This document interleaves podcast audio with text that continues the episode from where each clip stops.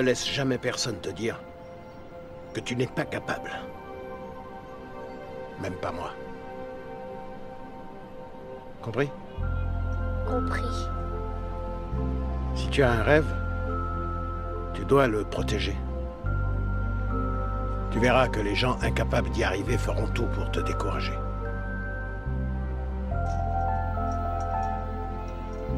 Si tu veux vraiment quelque chose, t'as qu'à te battre. Point barre.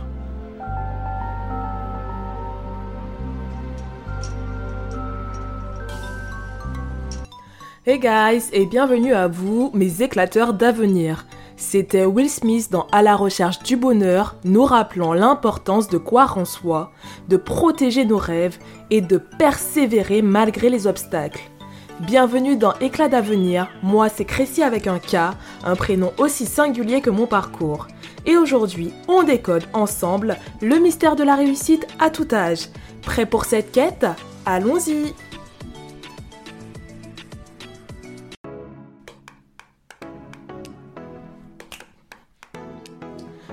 Commençons par explorer les différentes façons dont la société définit la réussite. Traditionnellement, elle est associée le plus souvent à des étapes de vie comme une carrière établie, une famille, la propriété d'une maison, etc. Mais ces critères sont-ils universels? La définition de la réussite urbaine peut varier considérablement d'une personne à l'autre. Pour certains, cela peut signifier avoir le plus souvent deux enfants, une fille et un garçon. Et nous pouvons nous l'avouer, hein, quand un couple a un enfant, la question est inévitable. Mais pour quand est prévu le deuxième? Désolée à tous les parents, j'ai été celle qui posait bêtement, mais vraiment bêtement cette question. D'autres peuvent voir la réussite comme la possession d'une maison, une carrière ou tout simplement hein, le bonheur au quotidien. Cependant, au fil du temps et de mes expériences, j'ai redéfini ma propre vision de la réussite. Pour moi, la réussite ne se limite pas aux jalons conventionnels pour ma part, mais elle réside dans le bien-être mental, la liberté de voyager ou encore l'épanouissement de mes passions. Petit moment de confidence. Laissez-moi vous raconter un moment clé de ma vie qui a façonné cette perspective. Un de mes anciens responsables est parti de mon entreprise après plus de 16 ans dans la boîte. J'étais tellement choquée que, euh, tout bêtement, j'ai été lui poser la question, mais euh, est-ce que tu peux m'expliquer euh, Je comprends pas. En plus, t'avais l'air si bien. Et lui, il m'a dit quelque chose qui a vraiment façonné et changé ma façon de voir les choses. Alors, il m'a dit mot pour mot. Tu sais, Crécy, parfois tu mets des pierres dans ton sac à dos. Donc on imagine un sac à dos où on mettrait certaines pierres. Sur ces pierres, tu vas écrire du coup soit des réflexions de manager, bam, tu mets une pierre dans le sac, des remarques déplacées, t'en remets d'autres, l'épuisement, t'en remets d'autres, ou tout simplement tu n'as plus de la passion de faire ce que tu fais. Et un jour, ce sac à dos devient tellement lourd qu'il pèse plus que ce que tu ne peux supporter. Et à ce moment-là, vraiment, c'est comme une illumination, ça m'a fait pchit. Et je me suis dit qu'en réalité, jamais je ne devrais moi arriver à ce stade. L'épuisement professionnel est un véritable fléau car tout simplement en fait on n'écoute pas son corps.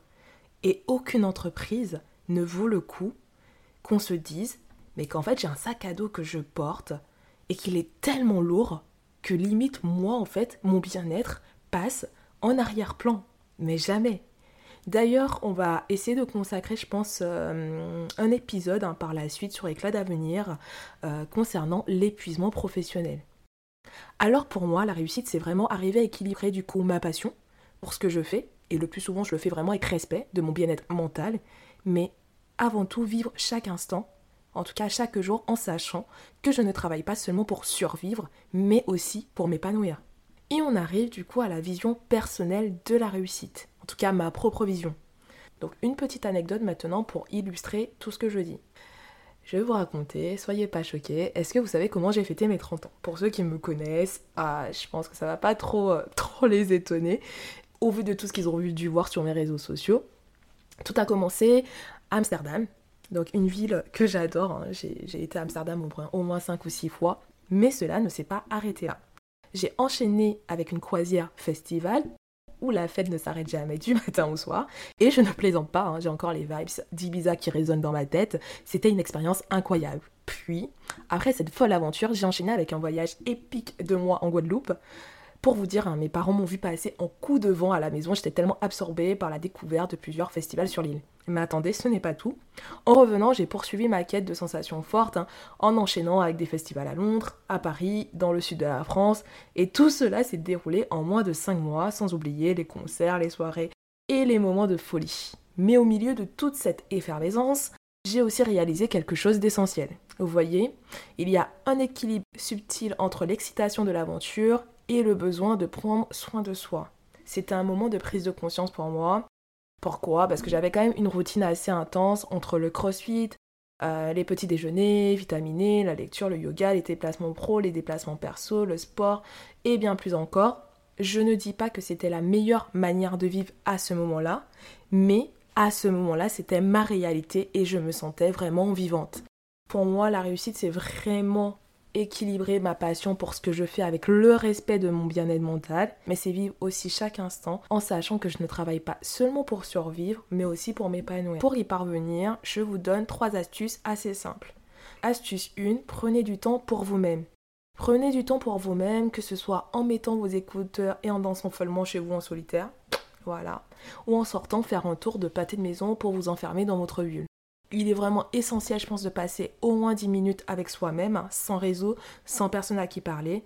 C'est plus que simplement quelques minutes de silence, c'est une occasion de vous reconnecter avec votre être intérieur et de vous ressourcer. Astuce 2, identifiez vos passions et trouvez un moyen de les intégrer dans votre vie quotidienne. Si comme moi vous êtes créatif, achetez quelques petits objets et consacrez chaque jour au moins 5 à 10 minutes à créer quelque chose que ce soit un book photo, un jeu de cartes fait maison, ou à même essayer des recettes de cuisine hein, que vous avez trouvées sur internet. Faites quelque chose que vous aimez. C'est vraiment une source pour moi d'épanouissement. Et astuce 3, et vraiment pas des moindres, je pense même le plus important, n'ayez pas peur de demander de l'aide. Pour moi, c'est simple. J'essaye de voir en tout cas un coach en PNL, donc programmation neuro-linguistique, une fois par mois, et ça aussi c'est ok. Et ça fait du bien. Mon coach, il est là pour m'aiguiller, me donner des idées et me fournir des axes d'amélioration. Hein. Je ne le suis pas toujours à la lettre, et pardon Bertrand si tu passes par là, tu es le meilleur. Non parce que ces idées ne sont pas les bonnes, hein, mais parce que parfois je procrastine. ça aussi du coup ce sera une idée comment je procrastine et comment résoudre ce problème ensemble? Si vous avez des idées à ce sujet, n'hésitez pas à me les envoyer soit sur ma page Instagram Éclat d'avenir ou soit à l'adresse email éclatdavenir.com. Et maintenant, passons aussi à l'impact de la comparaison sociale et comment s'en libérer. La comparaison sociale peut être un piège hein, et comment gérer cette pression et trouver notre propre voie. La pression de la comparaison sociale peut être accablante mais il est essentiel de se rappeler que chaque personne avance à son propre rythme. Lorsque vous vous comparez aux autres, rappelez-vous que vous ne voyez souvent qu'une partie de leur histoire, une facette le plus souvent de leur réussite. Chacun a ses propres défis, ses propres rêves et ses propres succès caché. N'oubliez pas que la vie est une course de fond, pas un sprint.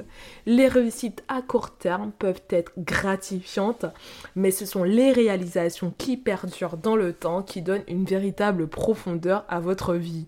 Cherchez à vous améliorer chaque jour, à apprendre de vos erreurs et à grandir en tant que personne. Et surtout, ne vous laissez pas décourager par les comparaisons avec les autres. Vous êtes unique et c'est précisément ce qui fait de vous une personne extraordinaire. Cette idée de se libérer de la comparaison sociale et d'embrasser sa propre trajectoire sera au cœur de nombreux épisodes à venir au cours d'éclats d'avenir. Dernière partie du coup de ce podcast avec les conseils pratiques pour cultiver sa propre vision de la réussite. Pour cultiver une vision personnelle de la réussite, il est essentiel de prendre des mesures concrètes. Pour ça, je vais vous en donner trois, bien évidemment. Après, hein, c'est aussi à vous, comme j'aime bien le dire, chaque personne est unique, c'est un squelette. C'est aussi à vous par la suite, pourquoi de pas de faire des recherches et de voir ce qui va vous convenir le mieux. Premier, que je fais vraiment tous les soirs, c'est la tenue d'un journal de gratitude. C'est un excellent moyen soit de commencer sa journée ou du coup de la terminer. L'idée, c'est que chaque jour, je prends quelques minutes pour noter les choses pour lesquelles je suis reconnaissante et cela me prend vraiment 3 minutes à tout casser. Si je peux vous proposer une application pour cela, du coup que j'adore, c'est Day One. Euh, vous pouvez le faire en vous enregistrant tout simplement. Le livre Le pouvoir du moment présent est un excellent moyen pour vivre dans l'instant et la pratique d'une marche méditative, vous savez, hein, la petite marche du soir, Cultiver une vision personnelle de la réussite demande du temps et de la réflexion. Pour y parvenir, je vous laisse avec une dernière pensée. Le jour où vous trouverez un travail que vous aimez tellement que vous n'aurez pas l'impression de travailler, vous aurez tout gagné, comme le disait notre cher Confucius. C'est déjà la fin de ce podcast. N'oubliez pas de vous abonner à notre pote, de le noter et de le partager avec vos amis et votre famille. Vous pouvez également nous rejoindre sur nos réseaux sociaux pour continuer la discussion et partager vos propres expériences de la réussite. Restez à l'écoute pour de futurs épisodes d'éclat d'avenir où nous explorerons d'autres facettes fascinantes de la vie et du développement personnel. Merci encore de nous avoir rejoints et à la prochaine.